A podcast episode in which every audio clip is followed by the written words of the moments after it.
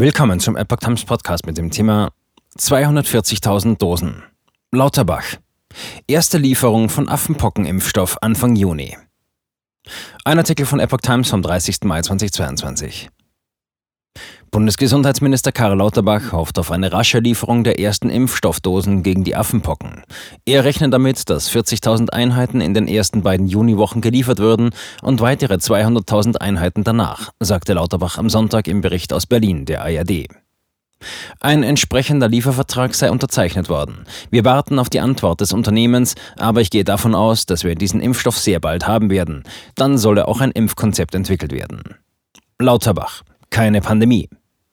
Die Gefahr einer neuen Pandemie sehe er nicht, betonte der Minister. Trotzdem ist es keine schöne Erkrankung. Wir müssen das eindämmen. Wir wollen auch nicht, dass es sich festsetzt. In mehreren Staaten in West- und Zentralafrika sind die Affenpocken endemisch. Sie treten dort also dauerhaft und gehäuft auf. Zuletzt wurden Affenpocken aber auch in mehr als 20 anderen Ländern festgestellt.